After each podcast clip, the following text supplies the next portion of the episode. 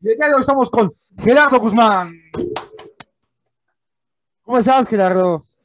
Yay, aquí, mira, dándole al 100 un, un sábado en la noche en casa. justo, justo lo que yo tenía pensado hacer a los 15 años, sí.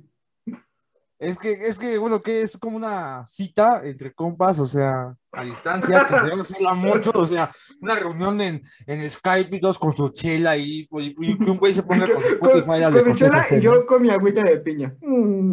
Ah, bueno, de hecho, bueno, vamos a iniciar, vamos a iniciar el podcast como, como, como iniciaría Jordi Rosado. Chicos, tómense algo con nosotros, refil, o ¿Qué es esto? ¿Qué es esto? Me da miedo que ese güey empiece a tomar y empeda el camarógrafo. Entonces ya, ya Sí. toda la entrevista va a estar así. pinche video en 360 grados, ¿no? Están, están hablando de los tenis, ay, ¿por qué hablan los tenis? ¿Qué pedo?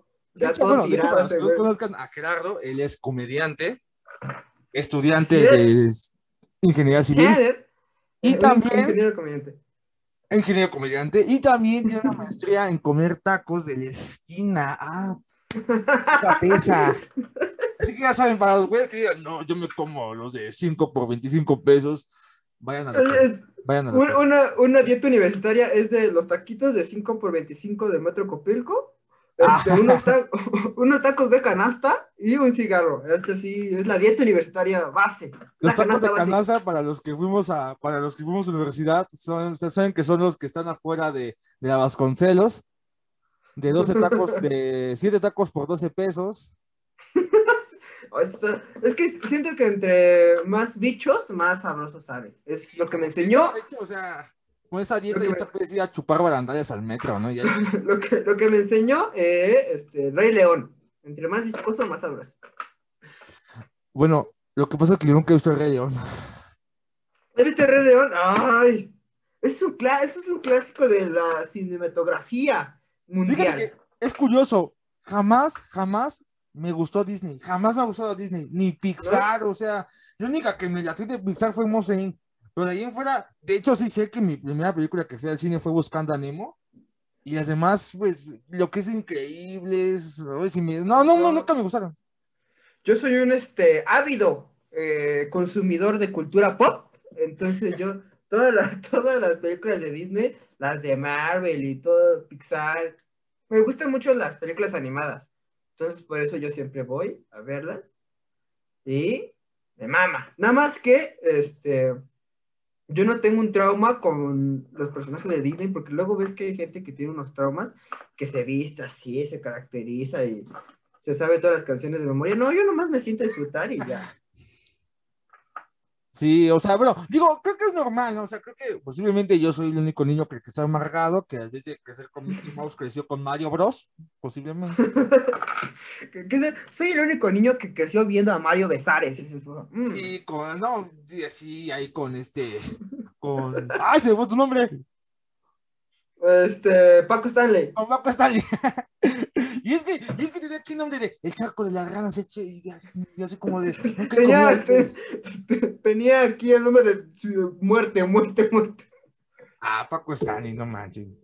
Sí, es cierto. Tómense algo a, a salud de, de Paco Stanley, de donde estén viéndolo.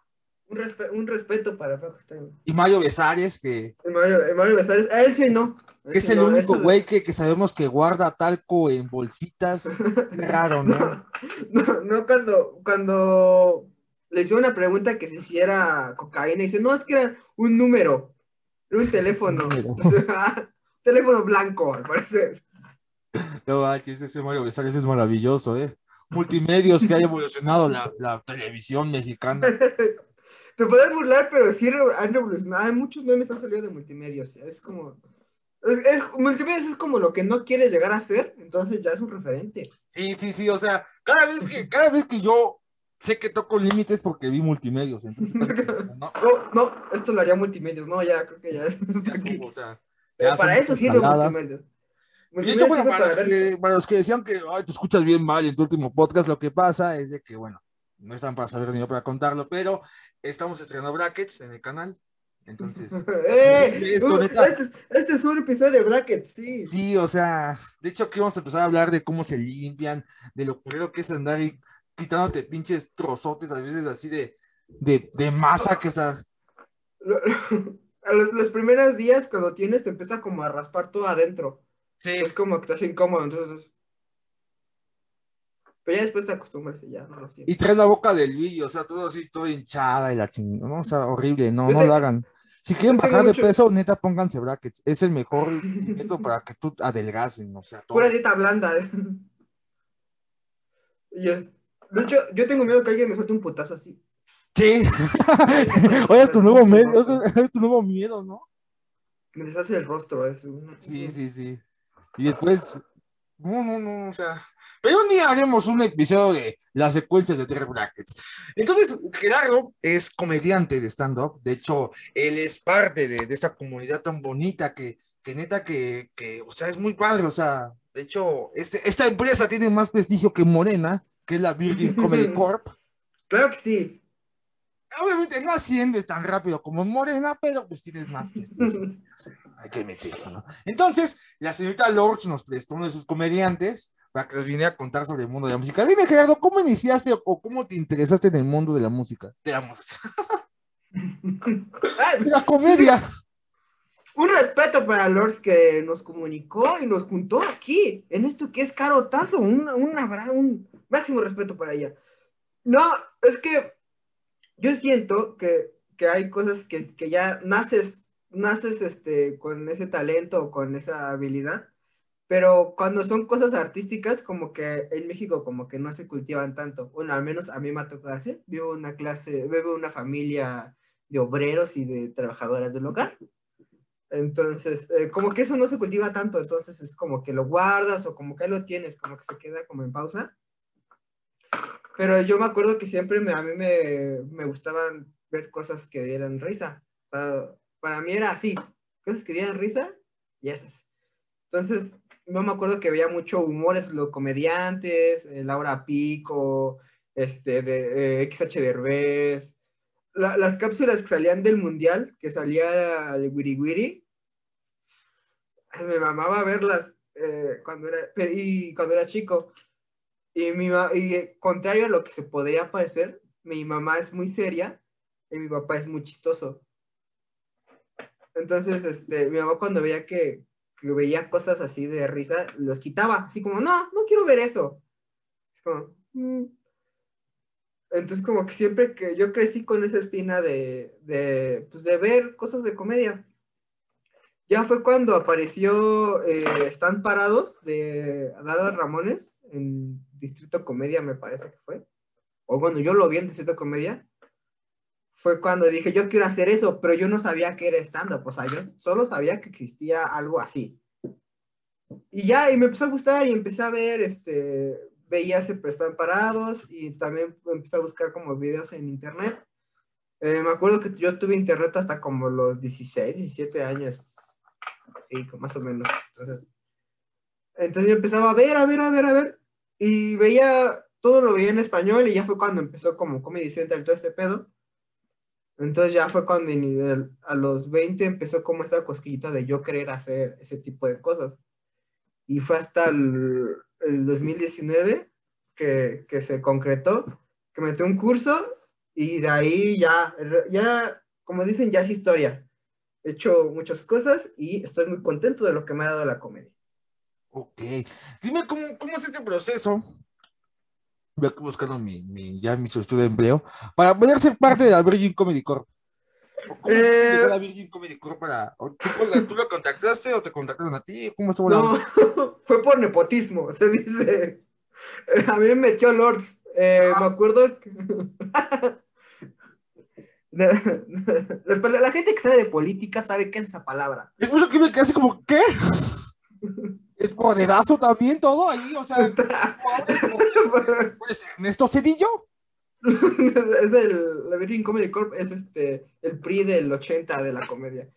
No, eh, me acuerdo que yo, yo a Lord fue mi compañera de, de curso de stand-up, fue la primera vez que nos conocimos, fue en- con Gus Proal, en Casa del Humor, tiene muchos talleres de muchas cosas de comedia.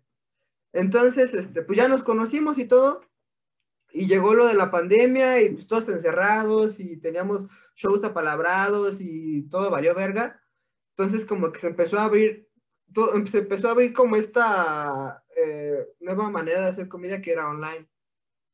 Entonces me invitaron a un show online y valí mucha verga porque no, pues, no, no, no te acostumbras a, a, dar show a una cámara. Y en ese show estaba Antón, que también es parte de la Virgin Comedy Corp. Estaba Antón y entre Antón, Lord y Juan Pablo hicieron la Virgin Comedy Corp. Ya, eso ya, esta historia ya Lord la cuenta. Entonces empiezan a hacer el concurso y me dice Lord, meten al concurso. Yo le digo, no, si es, si es en línea, yo no voy a hacer ni, ni verga, no voy a hacer nada. Y me berrinché y no entré. Entonces ya hicieron el concurso, este, explotó, mucha gente empezó a ubicar a la Virgin por ese concurso. Y ya, entonces fue como, ah, chale, hubiera entrado. Entonces ya pasó el tiempo y me dice Lord, oye, estamos metiendo a vírgenes honorarios. O sea, como personas que nunca entraron al concurso, pero que, que queremos tener en el colectivo. Y ya me meten a mí y este...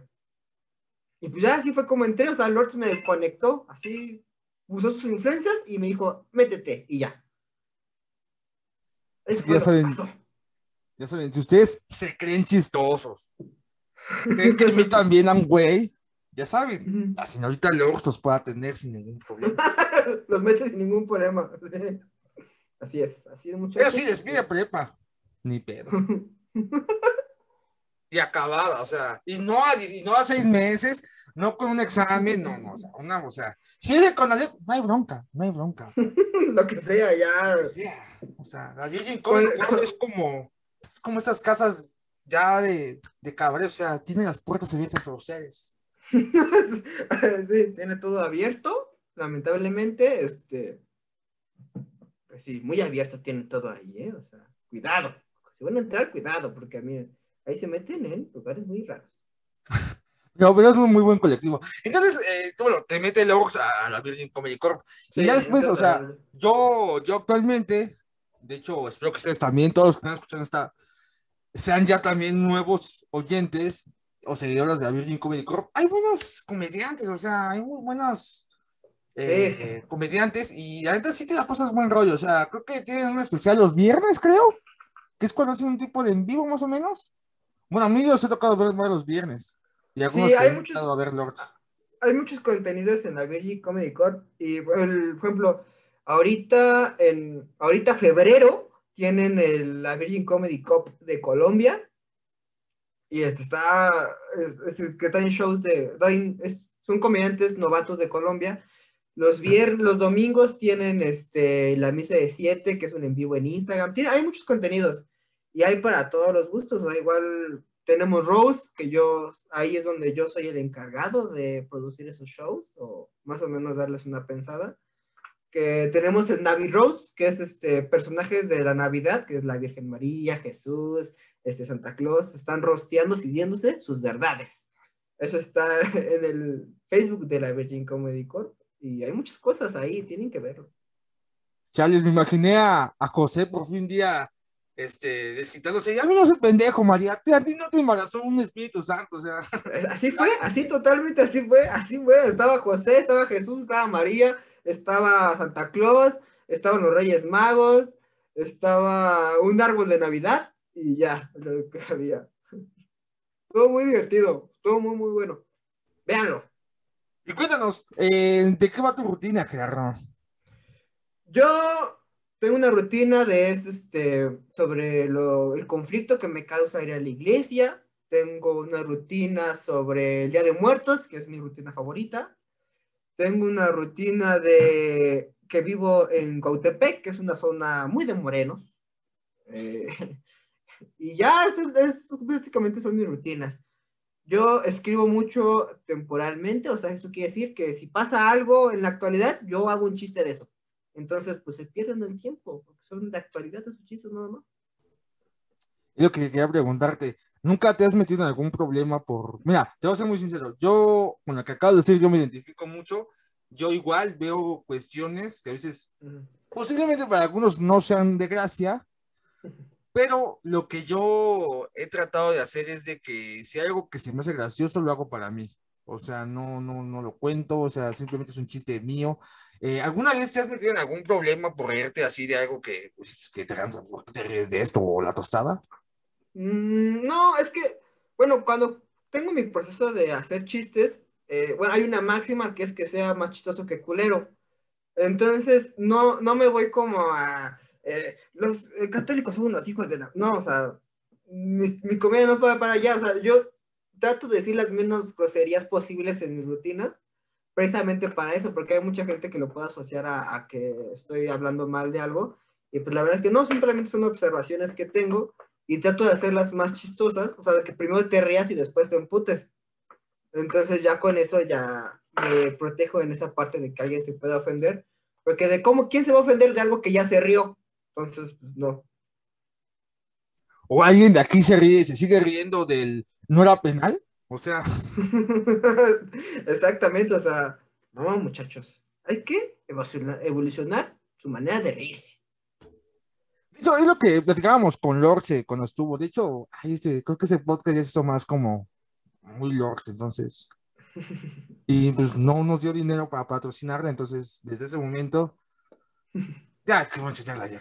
Este, de hecho, Lords, o sea, lo hablamos con ella de ya no es la misma comedia, de que no, es que, es que había un hijo de quién sabe qué, acusado. O sea, todos esos chistes tan, tan metidos con groserías, que al final del día era un chiste blanco, pero con grosería. Entonces, como que ese, siento, siento que el stand-up eh, lo vino a cambiar. Hay unos, hay unos stand-uperos, no sé, se sus nombres, no los veo muy, muy a menudo, pero eh, ellos explican la ciencia, pero con comedia. Se abrieron y son muy, Ah, ya sa- eh, ya sé cuál les dice, sí, creo que se llama Saúl, no sé qué, ¿no? Uno flaco eh, con barba.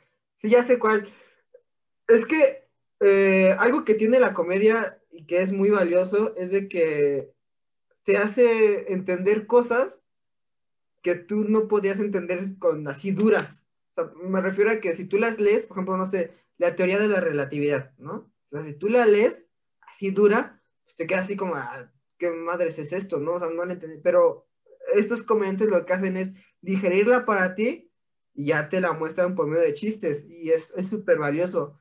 Y por eso creo que la comedia está muy valiosa porque te hace ver cosas, eh, entonces, te, hace ver cosas de una manera en la que te puedes reír y ya después como que asimilas de que aprendiste algo. Entonces, como, la comedia es un gran vehículo para enseñar a las personas.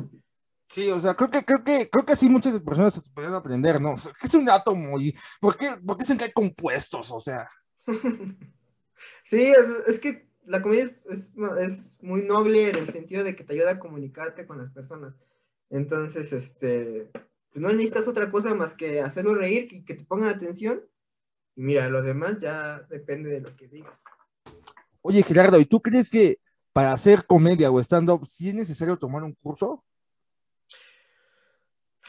Yo digo que sí, en el sentido de que te ahorra muchos pasos.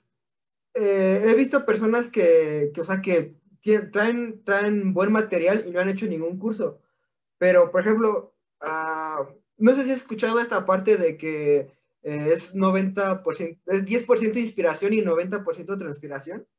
O sea, de que tienes que trabajar las cosas, más vale que trabajes las cosas que el talento. Ah, yo pensé que iba a sacar un. Y prueba el nuevo Axe, que con el Axe. No, ¿qué de, de Un comercial publicidad es de esta sin desodorantes. paga? ¿Qué está pasando? ¿Ya hay patrocinios, acaso? No, o ¿Sin sea, recibir nada? recibir nada. No, o sea, se refiere a que eh, eh, el trabajo duro a veces rebasa el talento y eso es lo que pasa con los cursos. Desde que te enseñan metodologías para, para hacer chistes para personas que a lo mejor no tienen esa facilidad o ese talento para sacarlos así en putiza. Porque yo he visto un chingo de personas que hacen eso, o sea, de que eh, ven algo y te hacen un chiste en putiza y dices, no mames, y te voy a la cabeza, pero realmente sí, bueno, al menos para mí, te brinca muchos pasos en el sentido de ver cómo funciona un, un chiste o cosas así. O sea, para mí sí es importante, para mí.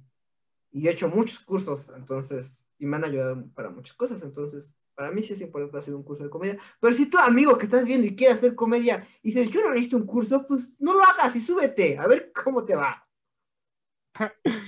Te imagino muchos ahí como, como la película de Joker, así este. Oigan, ¿y, ¿y qué piensan de la comida de, la, de los aviones? es, que, es que también los, los cursos te ayudan a eso, a buscar como tu propia voz, o sea, algo que quieres decir. Por ejemplo, si estás muy, tú tienes en la cabeza, no sé, de que te cagan los lunes, por ejemplo. Entonces, eh, los cursos te hacen como que te llevan de la mano para que puedas desarrollar ese tema. Y ya cuando tienes esa experiencia de cómo se desarrolla, pues ya tú te sigues solito. ¿sabes? Te enseñan, te enseñan, para mí, los cursos te enseñan a caminar y cuando haces solo, pues ya es por puro instinto. Ok.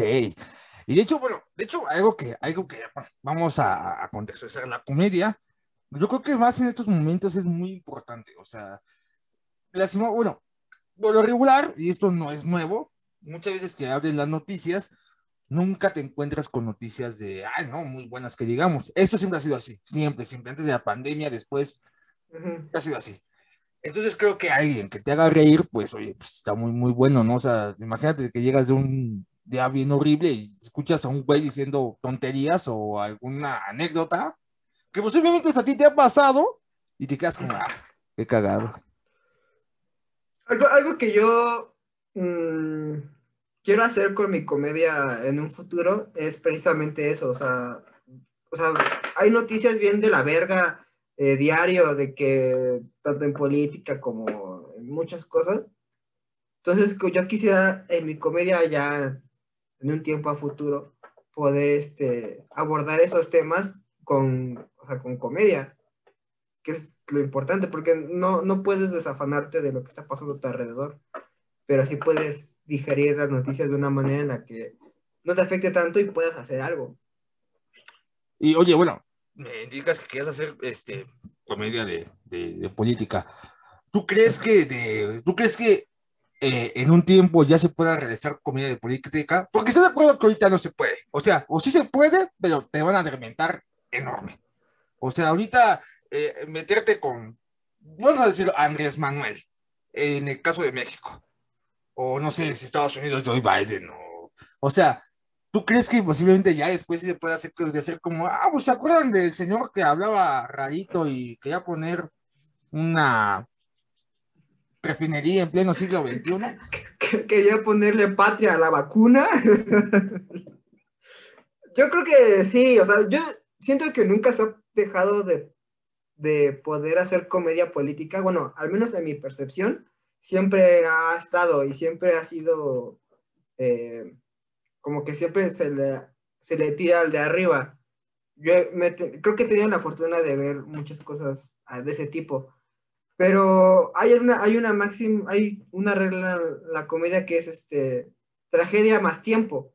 O sea, ahorita con todo lo que está pasando, eh, agrégale tiempo nada más y alguien va a poder hacer un chiste sin que nadie se ofenda y todos nos podamos reír, necesitamos tiempo. O sea, las tragedias, para que te puedas hacer un chiste de una tragedia, necesitas tiempo. Tiempo a que ya, por ejemplo, toda la gente lo pueda asimilar y ya dependerá de ti, eh, tu trabajo como comediante, hacerlo más cagado que culero. Es curioso lo que mencionas. De hecho, de hecho, cada vez que invito a un comediante es siempre, siempre les, les hago la misma pregunta. ¿Tú te acuerdas del chiste que realizó Platanito hace como más de cinco años? El del ABC, ¿no? Sí, ¿te acuerdas? Yo no lo escuché, no me acuerdo, ese, yo nunca escuché ese chiste, pero, pues sí de la contexto, ¿no? De que, de que se rió de, de esa anécdota de, de, la, de la guardería. ahí, ahí, ¿tú qué crees que pasó en el chiste? Es que, bueno, eh, el chiste yo no lo escuché, o sea, solo supe que existió pero yo siento que lo que pasó fue eh, eso, de que no les dejó tanto tiempo, o sea, pasó recientemente, entonces la gente todavía lo tenía muy sensible. Yo tengo un chiste, o sea, no parecido, pero de, eso, de que, ¿sabes que no va a salir de vivo de un lugar cuando acaba en EPEC, ¿no? Eh, Catepec, Tultepec, eh, Feria de Chapultepec. Entonces, ese chiste cae muy bien, pero es porque ya pasó tiempo de que se murieron estos güeyes en la feria de Chapultepec o de que explotó algo en Tultepec. Entonces, pero como ya pasó tiempo, ya la gente como de que lo asimiló. Entonces yo cuando digo ese chiste, la gente se ríe mucho. Sí, no, bueno, bueno, obviamente, pues digo, pues obviamente alguien pues que, que, tuvo una pérdida, pues obviamente no creo que le haga ni, ni, ni chingada gracia. Pero al final del día, eh, tú, o sea, por ejemplo, ¿tú, tú, qué le dirías a una persona? Me, me cuentas de tu chiste de, de Tutepec. Se quemó la, la fábrica de cohetes y la tostada. Para los que nos escuchan en otro país, eh, en Tultepec hay, una, hay un mercado donde es muy famoso porque venden pirotecnia y un día hubo una explosión enorme. Pero no es un día, siempre pasa. O sea, es, constante, Es, constante. O sea, no es, o sea, sí es cosa como de. Bueno, vamos a hablar de la feria de Chapultepec. Eh, era una feria, hubo una falla mecánica y La feria de Chapultepec es el Six Flags del tercer mundo. Este, gente que... Para los que no alcanzaba Six Flags, era ese. O sea, los que se de que no les alcanzaba Six Flags y las ferias de las colinas se hacían un poco nacas, tenían la feria de Chapultepec. Entonces, eh, bueno, por ejemplo, tú, ¿qué pasaría si algún día hay alguien afectado de esa, de, esa tragedia te llegara a decir, oye, pues tú con tu chiste? O sea, ¿tú, cómo le, ¿tú qué le dirías, por ejemplo? Algo que te enseñan, eh, eh, voy a lo mismo en los cursos, es de que te tienes que hacer responsable por lo que... Y eso no te lo, o sea, cuando vas empezando no tienes esa noción, o sea, no, no, o sea, tú vas y dices tus, tus mamadas, tus chistes, tus guasas, y ya tú piensas que ahí se queda, pero pues no, o sea, tienes que tener responsabilidad de lo que dices. Entonces, por ejemplo, si, la, si esa persona va al show, a un show mío y y en el cartel estoy yo, o sea, que toda la gente va a verme, pues ese güey está en mi, en mi territorio, o sea, si ese güey se ofende, pues, o sea, ahí está la puerta, o sea, yo no voy a, yo no voy a dejar de decir un chiste eh, a toda esa gente que vino a pagar, o sea, sí te, te pido una disculpa si te ofendió, pero pues estás, tú viniste aquí a, a mi lugar, o sea, yo no fui a tu casa a contarte ese chiste. Ese es en un caso, o sea, ya en el caso de que, no sé, fuera gratis y ese güey se topó así, pues igual, o sea, lo único que puedes es pedir una disculpa, ¿sabes qué? Perdón, este, por si te ofendió mi chiste, si tuviste una pérdida, lo lamento mucho, pero pues no hay, no hay nada que me pueda decir que pueda remediar su dolor, o sea, yo entiendo que estuvo de la verga que haya perdido un familiar o algo así, pero al final de cuentas, pues, si me putea por el chiste, pues, no le va a revivir a su familiar, o sea, pues ya una putiza. Ok, bueno, de hecho sí, o sea, creo, que en cualquier medio, ¿no? Siempre hay que tener como responsabilidad en lo que decimos, ¿no? Y también sostenerlo, ¿no? O sea, yo aquí he hecho chistes de Andrés Manuel, de otras cosas, eh, hice un chiste del aborto con Lords que no hizo ni gracia a nadie, pero pues a mí me gusta mucho. Entonces, sí, o sea, siempre hay que decir, ¿sabes qué? Si yo lo dije, pues, si una disculpa, digo. Sí, o sea, si te ofendió, pues perdón, pero pues ahora sí que, ¿qué puedo hacer? O sea, tú viniste aquí a escucharlo, o sea, no puedo hacer nada.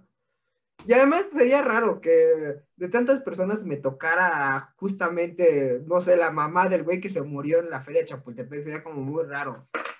Sí, sería como que, que sería muy. No, deja de, de raro, ojete. Imagínate, por eso. Bueno, o sea.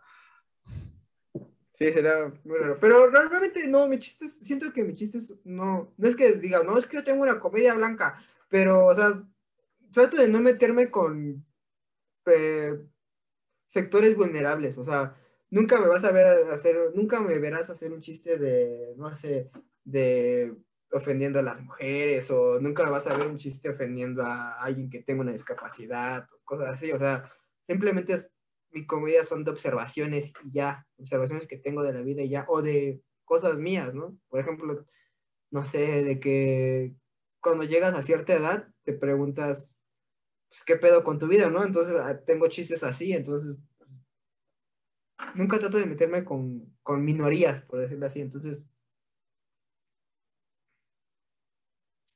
Oye, y de estas minorías, eh, bueno, fíjate que yo hace poco tuve una conversación con una amiga en la cual estábamos, pues, eh, escuchando, igual comediantes, eh, y en la cual nos dimos cuenta de muchas cosas. Bueno, nos dimos cuenta de algo si te puedes reír del rico, pero no te puedes reír del pobre. Si te puedes reír del güerito, pero, sí, pero no te puedes reír del morenito. Entonces me quedé así como de, o sea, ¿qué, qué onda? ¿No? O sea, tener, tener, tiene que ser a la par, ¿no? Porque Llegamos, que llegamos a una conclusión de que hay mucha gente aquí, bueno, no en México, en todo el mundo, que piensa que la gente millonaria no, no sufre, o que todos los millonarios son mega felices, o, no sé, o sea, es, una cuestión, ya está, ya está, bueno, se puede decir hasta clasista en ese sentido, o sea, ok, tú sí puedes reírte de mí, pero yo no de ti, o sea, era una batalla de comediantes, donde parecía como que como uno de los comediantes tenía un estatus buen económico y el otro no, y empezó a, bueno, es que empezó a contar como que chistes de, de, de pues sí, de, de, gente privilegiada que, que tiene dinero, y el otro tiró un chiste sobre no, no me acuerdo bien del chiste. El chiste que terminaba que algo de los frijoles. Y ahí mucha gente se enojó y hasta descalificaron al chavo por mal rollo. Y me quedé ah, chingado, o sea. ¿Por qué? Es que pasa algo. Um, la comedia, al menos a mí me enseñaron que hay algo que se llama licencias. O sea, por ejemplo, yo no puedo hablar de qué culero es ser gordo, porque pues no estoy gordo. O sea, yo no puedo hablar de, se siente bien de la verga tener cáncer, ¿no? O sea, porque pues yo nunca tuve cáncer. O sea, hay cosas que de las que no puedes hablar eh, desde tu experiencia porque nunca te han pasado, ¿no?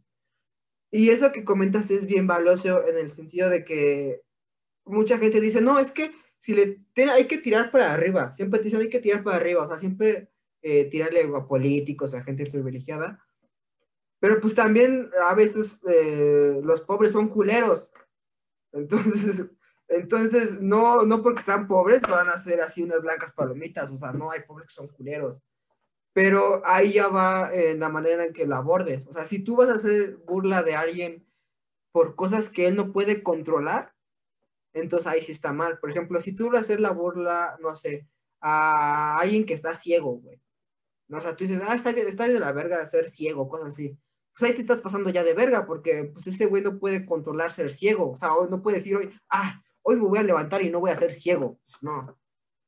Pero, por ejemplo, si le dices, eh, si le haces un chiste de que, no sé, de que se tiró un pedo, pues ahí sí ya está chido, porque pues, ese güey sí puede controlar echarse un pedo. Entonces, en público. En público. Pero, o sea, hay cosas que puedes controlar de tu persona y hay cosas que no. Y hay que tener bien clara la diferencia.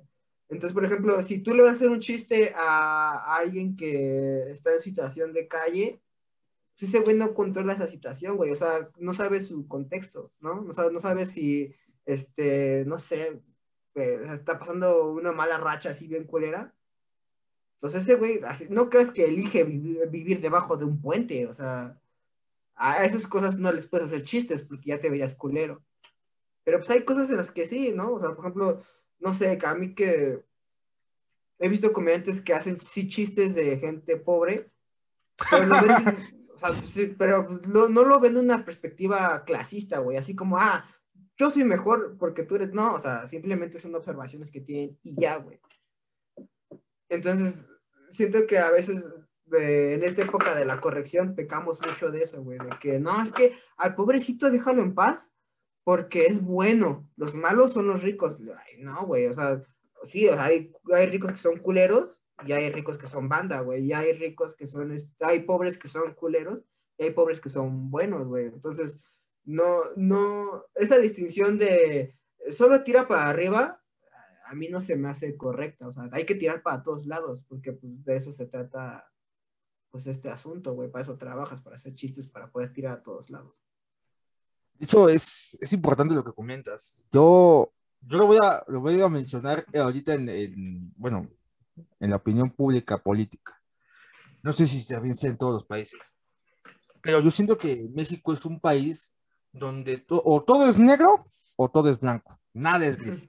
O sea, o eres, o eres, o eres buen chido, o eres chido o eres un mal rollo. O sea, no, o sea, no hay personas intermedias, jamás. O sea, es muy difícil que, las personas puedan, o sea, yo, y yo lo uso mucho aquí, o sea, ese cuate es malo, es malo, y, y, por ciertas cosas ya es malo. O sea, no, no puede ser ni, ni mediano, ni buena persona, ni buen malo. A fuerzas es malo o eres bueno. O sea, siento que, bueno, es lo que yo he visto y, y en muchas, y, también ahora que lo pienso, no, no todo solo en política, sino también en otras cuestiones socio, bueno, de, de la sociedad Donde aquí como que a fuerzas o eres un o eres, o eres uno o eres otro, pero no puedes estar en, en medio. Sí, es, es, bien, bien chistoso eso. Eh, al menos aquí yo solo puedo hablar de México porque vivo en México, no puedo hablar de otros países de Latinoamérica, pero aquí, aquí ya se, se, se aplicó mucho eso de que o estás conmigo o estás en contra, así de, así, así de duro. Y pues la neta es que si te das cuenta solo son esas personas que tienen esos puntos de vista, o sea, o son muy ignorantes en el sentido de que, o sea, ignorantes no es malo, o sea, simplemente es que ignoras un cierto tipo de cosas. Entonces, por ejemplo, la gente que es así de radical de es bueno es malo, pues simplemente es ignorante de lo que pasa a su alrededor, o sea, nada es bueno ni nada es 100% bueno ni nada es 100% malo, o sea, incluso el agua, si te la tomas, si tomas mucha agua te puede matar, güey, no significa que el agua sea mala. Entonces, eh, simplemente ese tipo de personas ignoran la, eh, ignoran pues un chingo de cosas, güey. Son, son personas que son ignorantes. Y si te das cuenta, las personas que sí tienen como esta visión de que es gris o, de, o sea, que tiene todo un matiz de, de bueno y malo, pues no son personas escandalosas, güey. O sea, me refiero a que no son las que eh, van y cierran la calle y van y cierran las, las casetas. Pues no, güey. O sea, si te das cuenta, no son ese tipo de personas. Y las personas que son así de radicales, o sea, de negro, blanco, pues son las que hacen más ruido. O sea, nunca vas a ver un, ah, este señor es medianamente bueno. O sea, no, jamás. Es, este güey es malo o este güey es bueno. Y así vas a ver en los periódicos, güey. Este güey es un 100% culero. O sea, este güey es 100% chido. Porque precisamente hacen más escándalo, güey. Lo, lo totalmente bueno y lo totalmente malo hace mucho escándalo. Y pues llama más la atención. Fíjate que, bueno, a lo mejor no, bueno, a lo mejor sí la conocías. En el periodismo hay una regla. Todo es noticia, todo es noticia, pero tú pregúntate qué, qué noticia va, va, a vender más. Si un perro mordió una persona o si una persona mordió un perro. Entonces. Sí, o sea, es simplemente eso es...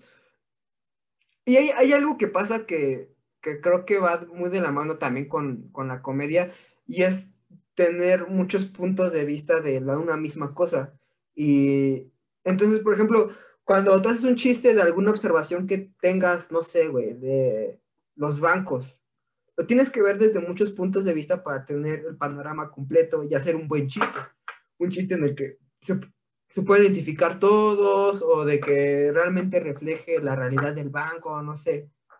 Entonces tienes que ver muchos puntos de vista de lo mismo.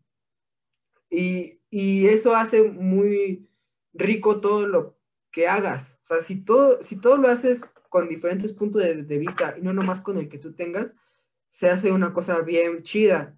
Eh, y, por ejemplo, regresando a, a la primera pregunta, eh, eso es lo que hace chida la Virgin Comedy Corp. De que tenemos puntos de vista bien distintos, güey. O sea, todos somos totalmente diferentes.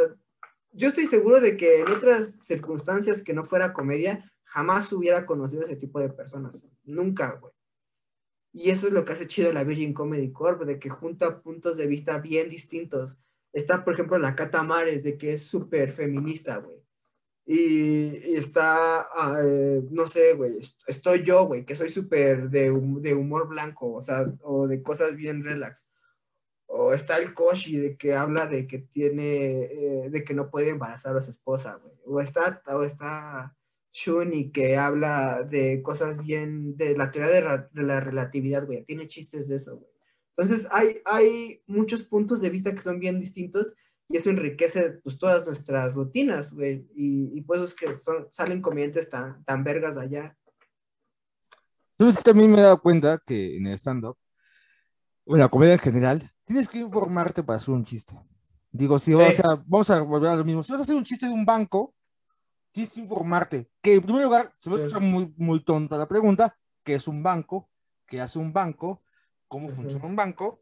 Y de ahí tú ya puedes sacar varios, o sea, ir sacando los famosos remates de los chistes, así casi como, no, o sea, yo tenía una novia que era más espantosa que la atención a clientes de, de Banamex, o sea, o sea, y de ahí tú ya puedes ir como que dando tus propios puntos de vista, tocando así que Y es más, vamos a volver a los bancos. Puedes tocar hasta temas de economía, o sea, que economía, hasta puedes educar con un, con un maldito chiste. Sí, o sea, el vecino está más inflado que la bolsa de valores, o sea, chiste pendejo, pero... Sí, o sea, la comedia te requiere que sepas muy bien el tema de que si vas a tocar un tema que no tenga que ver contigo, o sea, como por el exterior, sí tienes que saber un chingo, un chingo, un chingo de lo que vas a hablar. Entonces, por eso es que a veces eh, es preferible de que hables de ti mismo, güey, porque pues, ¿quién va a conocer, quién va a conocer mejor a ti que tú mismo, güey? Entonces, por muchos chistes son de, ah, yo hice esto. Pero cuando ah, ya haces rutina sobre algo exterior, güey, algo que te pasó o algo que viste o un tema en especial, tienes que saber un chingo de, de eso, güey. Siempre, 100%. Porque no, no puedes hacer chistes de algo que no conoces. Simplemente no, no se puede. Tienes, tienes toda la razón. También eres, eres estudiante de ingeniería civil, ¿verdad? Sí, también, aquí dándole. Estoy, estoy, ¿Cómo? este, ya- ¿Cómo fue escoger esta carrera de, de ingeniería civil? O sea, Eh, es que yo desde chiquito tengo esta, eh, ese padecimiento que es comer tres veces al día. Entonces, este, por eso es lo que, mira, era eso comunicación y dije, no, ingeniería. No, eh, toda mi familia está de- y yo aquí como estudiante de comunicación y periodismo, así casi. ¿Qué? Quiero ver, Toda mi quiero, familia está dedicada a... quiero, quiero ver quién, quién, quién pronunciar su trabajo en otros medios para que te contraten.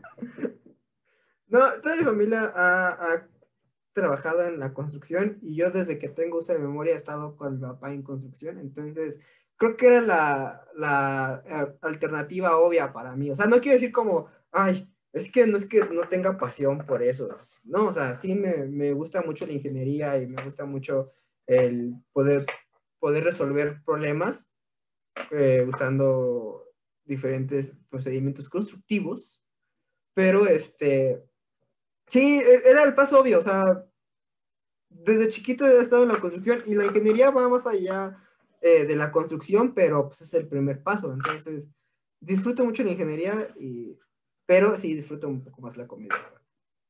De hecho, ingeniería civil, creo, creo que a grandes rasgos es el estudio de los suelos, ¿verdad?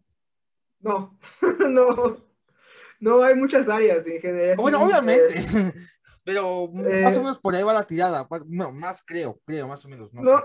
eh, la ingeniería civil es una ingeniería que se dedica a resolver los problemas que tenga la civilización, así tal cual. Por ejemplo, si la civilización tiene pedos con el agua, ahí está la ingeniería civil. Si la ingeniería civil tiene pedos con que se está hundiendo su casa, ahí va la ingeniería civil. Si la, ingen- si la sociedad tiene pedos de contaminación, ahí va la ingeniería civil. O sea, hace un chingo con todo lo que tenga que ver con la sociedad, de cosas que necesita de infraestructura, ahí está la ingeniería civil. ¿Cómo los ven los, in- los ingenieros civiles? Son los sociólogos de los de las De hecho-. De hecho, sí, de, la, la ingeniería civil es la, la ingeniería más social de todas. Eso es cierto. De hecho, hay muchos, mu- hay muchos este, ingenieros civiles que se volvieron escritores. Por eso mismo, porque tienen, tienen mucho el contacto con la gente. O son muy, sí, es muy de gente.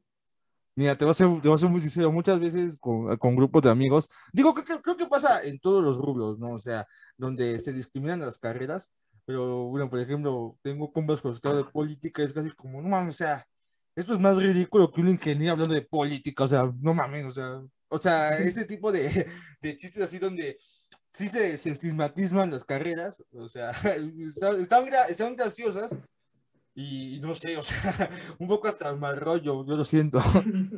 No, es que esto de que sí, eh, por ejemplo, los ingenieros civiles tenemos que tener muy en cuenta las normas de, de construcción y son leyes.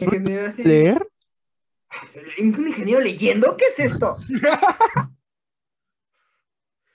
¿Ortografía? ¿Qué es eso? Un ingeniero que dice, aiga. mm". Entonces, no, ingeniería, es que todas las carreras se enfocan en lo suyo, güey. O sea, simplemente no es que no sepas este, leer o no sepas hablar de política, simplemente te enfocas en lo tuyo, güey. O sea, Sí. un ingeniero civil, ¿de qué le va a servir este ser un erudito en la política, güey? O sea, simplemente para impulsar sus proyectos y ya, güey. O sea, no es algo que, que manejemos al 100, güey, obviamente. O sea, cada quien se enfoca en lo suyo. como si a tus zapatos. Ajá, exactamente, o sea, cada quien en lo suyo. Sí, concuerdo contigo.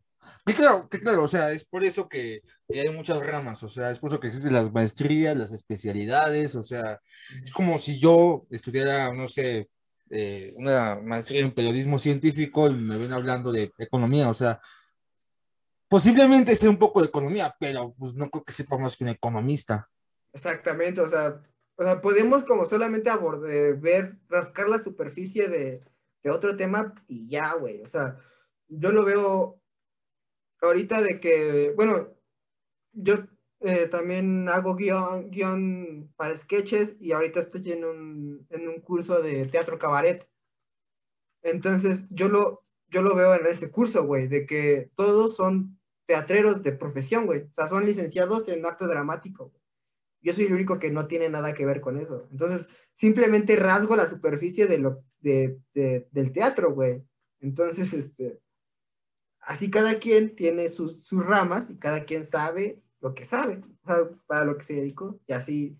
Pero está chido la cábula entre carreras, ¿no? Bueno, a mí sí me gusta, güey. O sea, a mí que me hagan burla de que no sé leer, yo me río. A mí también me da, a mí también me da mucha gracia este, la, la, la broma. Bueno, creo que, creo que, creo que cualquiera cabe, ¿no? Licenciaturas sociales de, se liga a desempleo, o sea, creo que, o sea, está muy, está muy cagado. Decir, Sí, "Ah, tienes toda la razón, este, Ponce, Es cagado no comer, ¿no? Claro. ¿te pasa? ¿Eres privilegiado? O sea, ¿co- ¿come qué?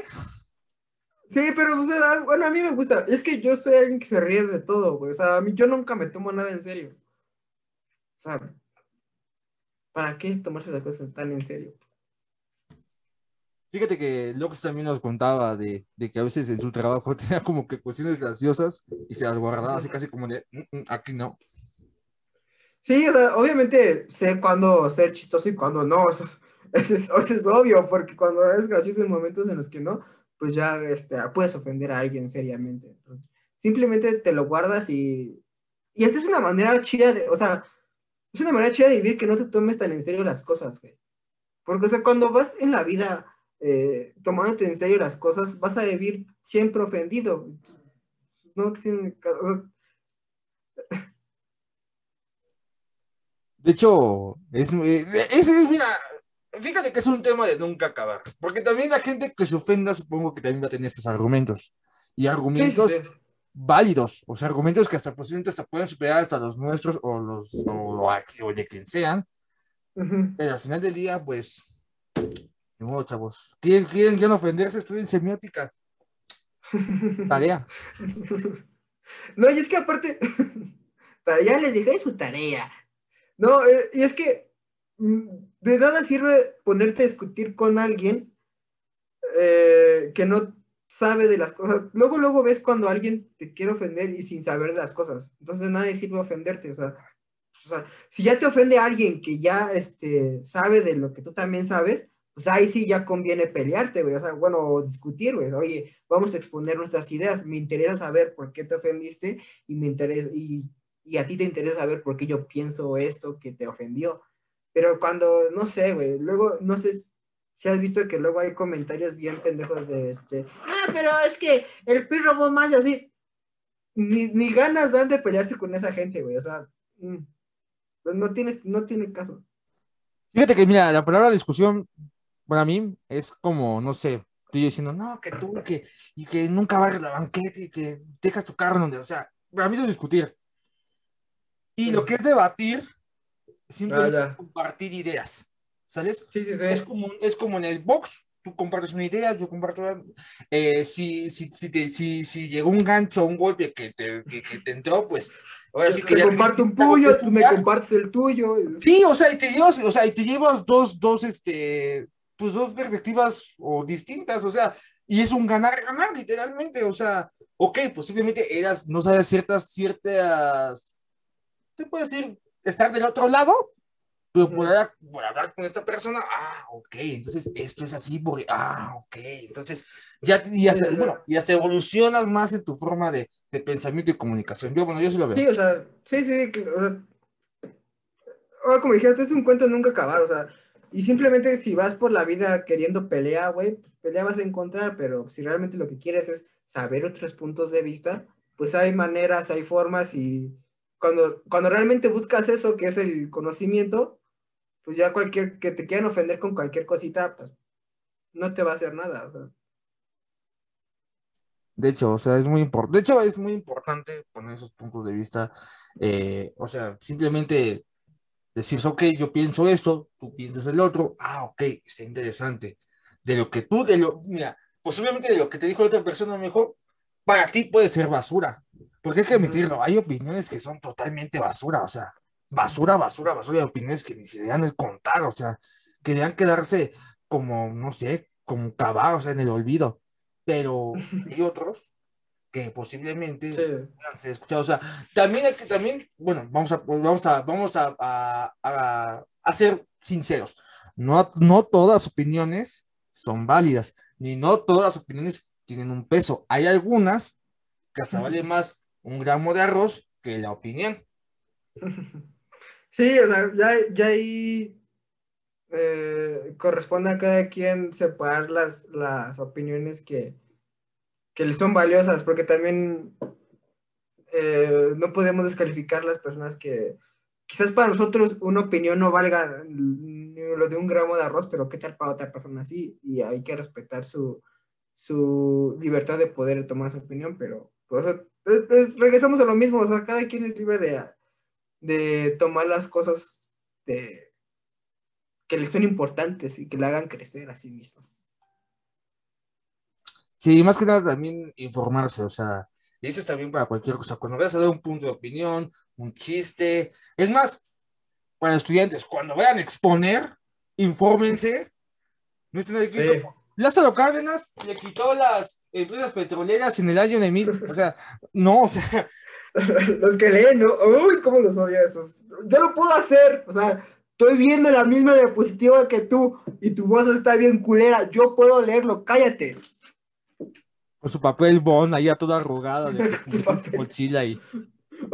O, con sus diapositivas desde todas culeras de PowerPoint, De PowerPoint, de que ni siquiera puso la opción de diseñar diapositiva. No, o sea, tiene ahí pegado ahí a Lázaro Cárdenas, que ni sabe quién es y hasta puso a Díaz, posiblemente. Y que, la, la, imagen se sale de la diapositiva, güey, nada más está el ojo de, de Lázaro Cárdenas así.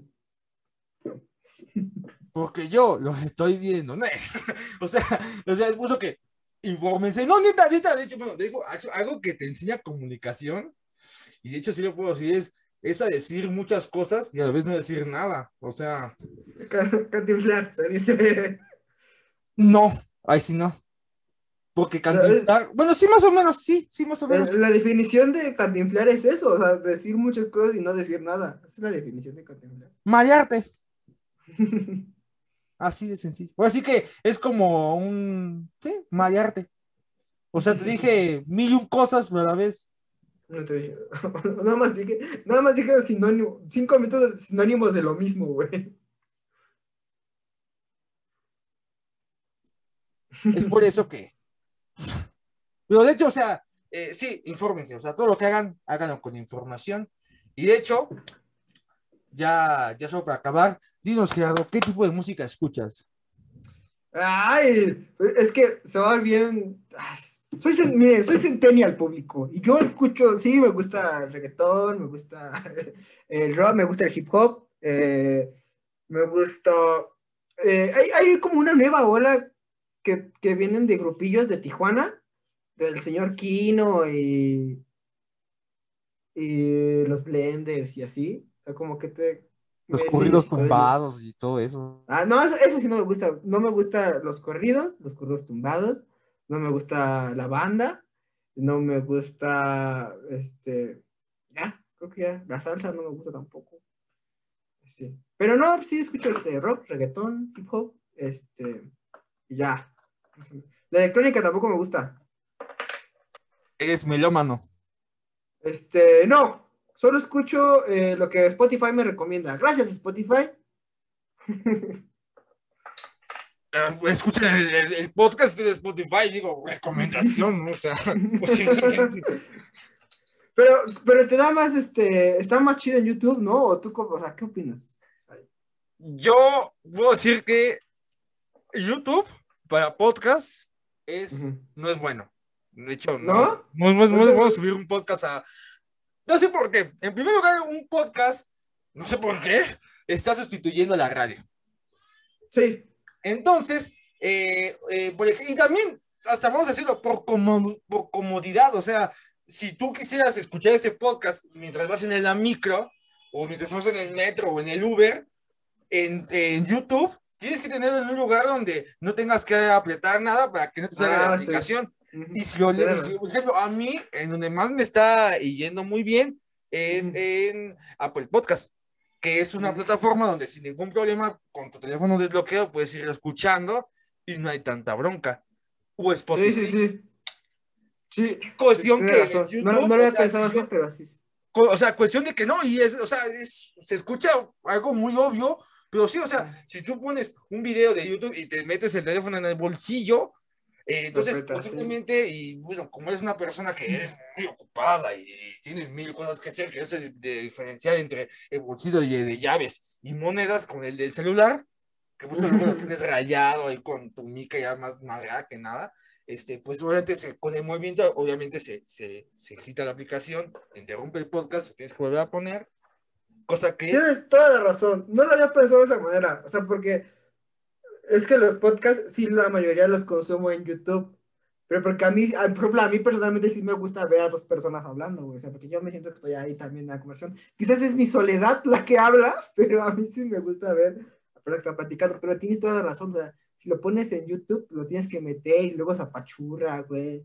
Con tu misma pierna, todo así de la verga. Bueno, no, depende, no, o sea, digo, también en YouTube me ha salido bien, o sea, digo, no, no, no, no me ha salido la, la jugada como a mí me hubiera gustado en YouTube, pero yo supongo que posiblemente en YouTube es más de que, no sé, por ejemplo, supongamos que, oye, Gerardo, nos aventamos unas partidas de FIFA 21, ¿qué te parece? Sí, maravilloso. ¿Qué tal si ponemos un podcast? O sea, estamos en un lugar donde estamos totalmente estáticos, lo único que se mueve son los dedos, pues puedes poner tu celular o tu computadora eh, en, la- en, que en YouTube y ver el podcast. O bueno, no verlo, escucharlo mínimo. Sí, y es que también, bueno, eso que dijiste al principio de que los podcasts están sustituyendo la radio, eso sí es cierto porque apenas eh, hace como un par de días tuve la curiosidad de ver pues, qué pedo con la radio, ¿no? Porque yo antes escuchaba mucho la radio, o sea, escuchaba mucho Reactor e Ibero. Y entonces me puse a, a revisitar este, la radio, un chingo de comerciales, güey, o sea, te lo juro, 20 minutos de puro comercial. Yo, verga, mamá, Lu- verga, mamá Lucha, déjame escuchar la radio a gusto, ya, ya sé que tienes promoción de dos por uno en pañales, ya lo sé, ya lo escuché cuatro veces, ya. Pero sí, ah, y luego ya conceptos bien, ya bien culeros, güey. eh, no sé en qué estación oí que tenía una sección de donde te desahogabas, güey. Entonces tú ah, marcabas y se lamentabas a alguien, pero lo censuran todo, güey. Entonces así que chiste. Maravilloso, maravilloso. Yo solo imagino a las personas que, Mauricio, tenemos un problema de comunicación. ¿Cómo lo vamos a arreglar? ¿Y un psicólogo? No, no. ¿Y le va a pedir ayuda? No, tampoco. Hablarlo, no, menos. Vamos a exponernos en un programa de radio o en Laura. Tú- tú escoges. Exacto, es que es, es mejor cuando muchas personas te dicen qué hacer.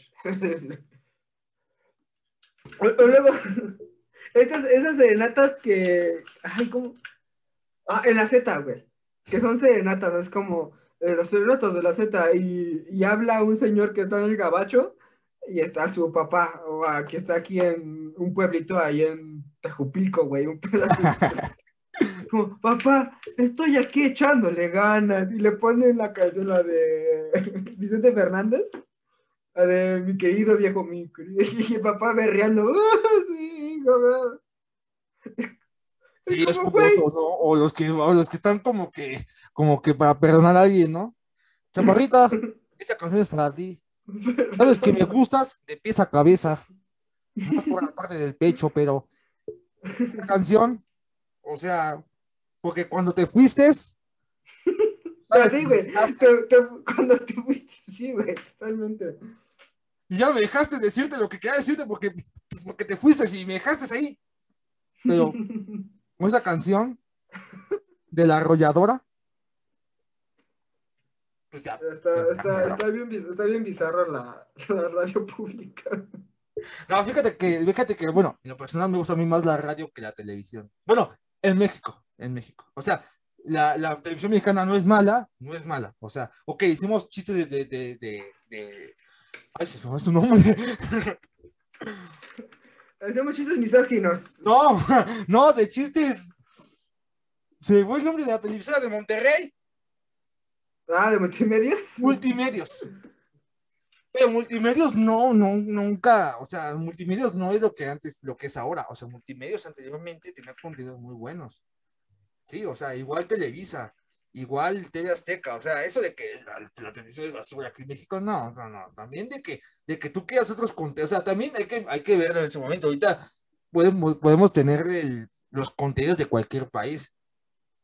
Yo, por ejemplo, yo consumo mucho, mucho, mucho contenido de España en YouTube casi no veo los youtubers mexicanos, o sea, no es de que diga que son malos, posiblemente son muy buenos. Yo, por ejemplo, yo hace como tres años fue que conocí al famoso club de Guadalupe Morro. Yo a Guadalupe Morro no lo conocí cuando fui en secundaria. Yo escuchaba hablar, de hecho, bueno, viene una historia muy, muy graciosa que a nadie le va a importar, pero bueno, vende mi Este, yo Listo Rey lo conocí en Televisa.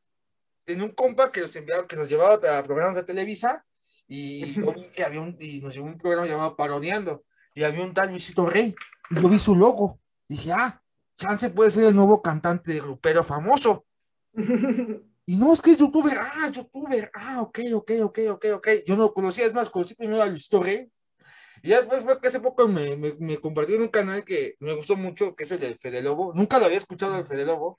Se me hizo muy bueno, de hecho, muy bueno narrando. Voy a otros resúmenes en otros canales, pero creo que se me hace muy, muy, muy bueno él. Y de canales españoles, pues, de, de, España, pues sí, me gustan más un poco que, que, los mexicanos. No es de que diga que YouTube mexicano sean malos, sino que me gustan más los de España.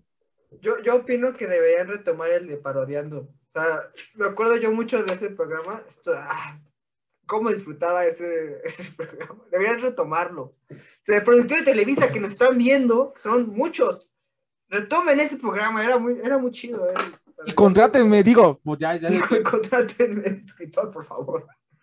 Pero sí, estaba muy chido ese programa, o sea, estaba bien. Ah, qué buenos tiempos de eso. No, y es que la, la televisión no, no ha querido evolucionar al ritmo de que está evolucionando las redes. Se siente que por eso es que se siente que son con contenido tan anticuado, güey, pero pues no es eso, sino de que él quiere seguir a la misma velocidad que tenía antes y pues ya no, está todo súper rápido. Fíjate que yo ahorita siento que ha habido un retroceso, no en la televisión ni en la radio, sino en el internet. Y fue con TikTok. Siento que TikTok es una aplicación que, bueno, en lo personal siento que es una aplicación donde ves los mismos chistes. Pues es mucha hay, para mí, para mí. Ahí, ahí, yo difiero con tu punto de vista. Es que a mí, yo sí soy un, un un consumidor de TikTok, pero, o sea, sí, güey, o sea, muchas personas se copian entre sí, güey, y hacen los trends y todo eso, pero hay contenido así súper valiosísimo, güey. Bueno, al menos el que en mi algoritmo, de, porque cada quien tiene un algoritmo diferente, eso, eso sí es cierto. Ah, sí, o sea, porque a, a, unas personas salen cosas de terror y, por ejemplo, a mí nada de eso, nada que ver. Y a mí me sale mucho contenido de valor, güey. O sea, sí me salen lo de... Ah, eh, hay un TikToker que es como ingeniero en alimentos que te dice, ay, ¿por qué este, la, las bolsitas de papas tienen tanto aire? Ah, pues es por esto. ¿Por qué? Eh, ¿Ves que luego hay unos videos virales de que ponen un imán al cereal y salen como virutas de fierro? Ah, eso es, eso es un, es un video viral, pero es porque el cereal pues, trae hierro, güey, o sea, simplemente es eso. Y o no es nada raro, güey. O, ¿por qué las palomitas este, se pueden hacer en, en microondas? Ya te explica el por qué. O luego sigo otro TikToker que tiene una granja de cerdos, güey. Entonces explica de que, a ver, de que muchos veganos usan como, es que es maltrato animal y así. Y dicen, ¿por qué no dejan libres a los cerdos y así? Y se te explica, pues no, güey, porque si los dejo libres se mueren. Es como que derrumba estos mitos que a veces este, se hacen virales de, ay, no es que una vaca contamine tanto. O sea, no, güey, o sea, sí contamina, pero no tanto. Entonces hay muchos TikTokers así, güey. Hay una TikToker que se dedica a, a narrar este, mitología griega, güey. Hay otro TikToker que se dedica a finanzas, o sea, no finanzas de los trendings, los, de esos de que son divisas y no sé tanto, sino que te dice, ay, ¿qué es un, qué es un interés? O ¿qué es la bolsa de valores? O, o sea, te, te enseña esas cosas. Son los TikTokers que a mí me salen, güey. Entonces, por ejemplo, ese es el contenido de valor que hay en TikTok para mí. O sea, no, no todo es bailes y, y morras así bailando, ni culo, ni nada. no. Fíjate que es muy curioso lo que me dices, pero entonces, bueno, es que yo todo se lo aprendí en la secundaria. Sí, sí, o sea, yo sé que son cosas como conocimiento de cultura general, güey, pero pues, es, para mí es valioso, güey, o sea, que alguien te, te Sí, de diga, hecho, de hecho, hay un, hay un TikToker, eh, o sea, ay, no, no me sé su nombre, la verdad, pero creo que es abogado y es un poco chistoso, que no se le hacen preguntas un poco, pues que cualquiera pueda tener, ¿no? De, oye, este, eh, ¿qué pasa si, si, si, si Ah, Magazo, ¿no? muy insist- ¿Eh? ¿Magazo? No sé cómo se llama, la verdad, pero, pero hasta tiene una frase que cuando termina de leer la petición o la duda de, de su, de su audiencia, dice un Ah. no, o sea, y ya, Ah, ya sé cuál, ya Ah. sé cuál, uno gordito, ¿no? sí, ese, Sí, ese sí, sí. TikToker, o sea, digo, creo que es muy bueno, o sea, ahora digo, ok, es bueno, pero sí, yo siento que TikTok es más una, es una plataforma para personas que algún día quisieran hacer contenido en YouTube, pero pues YouTube evolucionó. O sea, YouTube ahora para hacer contenido en YouTube tienes que tener una buena cámara, buen micrófono, eh, iluminación. Sí, eh, claro. o sea, y obviamente, pues ahorita la gente que, vi que, que, que, que consume TikTok puede decir, ok, no hay bronca, se le pasa pues porque es con el celular. Eso obviamente, o sea, no, no. Sí, no- y aparte TikTok te facilita herramientas de edición rápidas de video, o sea, también es, es muy chido y también por eso ha llegado tan lejos y por eso es que tiene tantos creadores de contenido en TikTok, güey, porque es muy fácil editar videos ahí mismo en la aplicación. Sí, más aparte, eh, creo que, bueno, creo que ahorita es, es ya, creo que ya ahorita el sueño de cualquier persona es ser youtuber, o sea, no sé. No, yo, yo siento que es como cuando hubo un tiempo en el que todos tenían una banda, no sé si te pasó a ti, pero en la secundaria como que todos querían hacer su banda de música, güey, tocaban Mm, la sí, guitarra. yo una banda. Siento que es eso mismo, güey, o sea, y también hubo un tiempo en el que todos querían ser DJs, güey, y todos querían ser TikTok, este, YouTubers, y todos, todos querían, este, todos querían ser como algo así como YouTubers o ser DJs o ser, este, de esos güeyes que dan pulseras afuera de los antros, no sé cómo se llaman, RPs. ¿Cadeneros? No, no, no, no, no. Hay, hay unos güeyes que te lleva, que llevan un grupo de personas al antro, güey. O sea, se llaman RPs. A mí me tocó ese pedo. Bueno, Bueno, ok. a, Es mí, que no, pero es que, es que, o sea, es que a mí el güey que me llevaba a un antro, pues era el güey que llevaba un carro o un Uber, pero no, No. nunca, nunca había algo, algo parecido. O a lo mejor bueno, mi antes, antes usaba eso. A menos a mí, me tocó eso. Pero el chiste es de que siento que ahorita el, el ser comediante se volvió el nuevo DJ. Es lo que te iba a decir. O sea, todos, todos se quieren hacer comediantes porque es relativamente fácil, güey. O sea, no es tan complicado. O sea, simplemente tienes que darle un punto de vista a algo tuyo y ya. Alguien se va a reír de eso, güey. Pero fíjate que aquí es donde yo, bueno, vuelvo a lo mismo. Y no es de que quiera quiera decir, "Ah, es mejor calidad que cantidad. Pero, ok, tienes razón. Hay muchos comediantes. Pero ¿cuántos comediantes son buenos?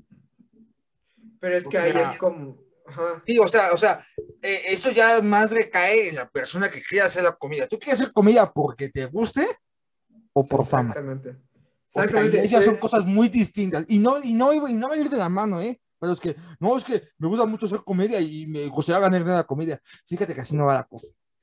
Sí, o sea, obviamente está este sueño de, eh, de querer vivir de tu arte, güey, es totalmente válido porque pues, todas las personas que tienen alguna disciplina artística, ya sea bailar o hacer música, pues quieren vivir de su arte, güey, eso es, eso es totalmente obvio. Pero si tu objetivo solo es el dinero, güey, nunca vas a llegar a, algo importante como para solo hacer dinero, güey. Realmente, la, y aparte la comedia es... eh, yo, yo tengo la teoría de que la comedia solita te escupe. eh, en el sentido de que, tú entras y vas con todas las ganas y todo, pero si no le chambeas lo suficiente, no este, te mueves lo suficiente, pues solita la comedia te va a escupir, güey, te va a ir rezagando, rezagando, rezagando. Y, y, los que realmente lleguen hasta el final del camino de ya poder vivir de su arte, pues son pocos. Y es precisamente por eso, porque esos pocos fue porque se movieron un chingo, güey, porque le chambeaban un chingo, más allá de que tuvieran muchísimo talento o no. Entonces, fíjate que, bueno, perdón, yo siento que también te la, esta vida de, de, estas personas se la pinta muy bonito, o sea, yo, yo veo cómo, cómo pintan la vida de los youtubers. Ajá. No sé, o sea, o sea, obviamente, no, o sea, bueno, para los que, lástima que se tengan que entrar aquí, no todos los youtubers viven como se lo ponen en sus redes sociales, o sea, no. O sea, es como los sí. comediantes, o sea, Franco Escamilla, creo que hasta, o sea, bueno, no, no soy muy partidario de su comedia, soy más de Ricardo Farril, pero supongo, pues yo pienso que el vato viaja mucho. Entonces, pues, estar de gira, no crean que es muy chingón. O sea, trabajar no, sábados no. y domingos, que son los días que él trabaja, pues, si te da huevo a trabajar un lunes, imagínate un sábado, un domingo. Pues, o sí, sea, o sea, sí tiene razón ahí, de, obviamente nunca enseñan las cosas malas en sus redes sociales, güey, o en sus videos de YouTube. Pero ahí, ahí, ahí entra el amor que le tienes a lo que haces, güey. O sea, ah, sí, por supuesto. Te puede, te, te puede, ir de la verga, pero pues realmente amas lo que haces, güey. Entonces, es lo que, lo que te da la fuerza de seguir. Y esa misma fuerza que te da para seguir trabajando en eso. Sí. De pararte el domingo a las 6 de la mañana porque tienes que ir a otro estado a dar show. El amor a lo que haces es lo que te da la fuerza para hacer eso. Ya lo dijo Mr. Eh, eh, Mr. Psycho con la lucha libre. O sea, llegar a ser estrella, ok, va, se, se, vale. Y llegar a, a, pelear con, los, con las leyendas. Pero a veces, si tú mismo eh, no, le, no le tienes respeto a la historia de, de, la lucha libre o a las leyendas, o eres una persona que ya enseguida por pelear con, no sé, con Herrero de Jalisco Junior, ya, ya te sientes main event, no. Hasta ellos mismos te frenan en ese momento, ¿no? ¿Sabes qué? Sí. No. Yo ya lo había comentado en onda, otra entrevista en la que había estado, de que a veces muchas personas agarran lo de la comedia como, no sé, no sé si, a, bueno, al menos a mí, a mí me tocó ver y también usar de que agarras y aprendes a tocar una canción porque te gusta, güey, pero nada más sabes usar, tocar esa canción en la guitarra, güey. El lamento boliviano o, o música ligera de Soda Stereo. o sea, solamente sabes hacer una canción, güey, y, y, es nada más para la peda o en la que se arma la bohemia, pues nada más tocas una canción y ya, güey. Pero probablemente si te quieres dedicar a hacer comedia, tienes que saber un chingo de, estru de estructuras y de leer un chingo, güey. O sea, yo, yo le tengo mucho respeto a la comedia porque es algo que me hace muy feliz, güey. Entonces yo leo comedia, veo comedia y escribo mucho, trato de, de hacer diferentes cosas que tengan que ver con la comedia. Guión, improvisación, cabaret. Pues porque es algo que realmente me gusta hacer, güey. Y sí me gustaría vivir de eso algún día. Pero realmente yo le tengo ese respeto de, de no subirme al escenario a, a decir puras pendejadas, güey. O sea, sí, realmente escribir algo y que ese algo que estoy escribiendo tenga un trabajo detrás. Sí, de hecho, creo que Galo Balcázar nos, también lo explicó cuando nos vino a hablar aquí del doblaje. No es lo mismo, eh, es como la historia de, del burro que se va a tocar la flauta. Entonces, uh -huh. sí, efectivamente, o sea, monoso mismo, prepárense a todos que quieran hacer comedia. Y muy bien, Gerardo, despídete de nosotros y tiranos aquí tus redes sociales para que te puedan seguir. Ay, creo que es así, las redes sociales, para que te puedan seguir. Ese fue desenfocamiento. Eh, pues también me pueden seguir en arroba gallito.guzmán en Instagram y ahí tengo pues contenido para ustedes, este, hay un, un, una rutina del Día de Muertos que hice el año pasado, que está muy bonita y este, y pues, vean la Virgin Comedy Corp, que también ahí me pueden encontrar en el Amo Rose, en el Navi Rose y, eh, y vean los demás contenidos como el Renaco, que son eh, diferentes estados haciendo comedia, eh, yo estoy en la, en la edición del Estado de México, ahí me pueden encontrar. Entonces, ya, muchachos, diviértanse mucho viendo comedia. Ya. Creo que mejor despedida no pudo haber sido. Chao.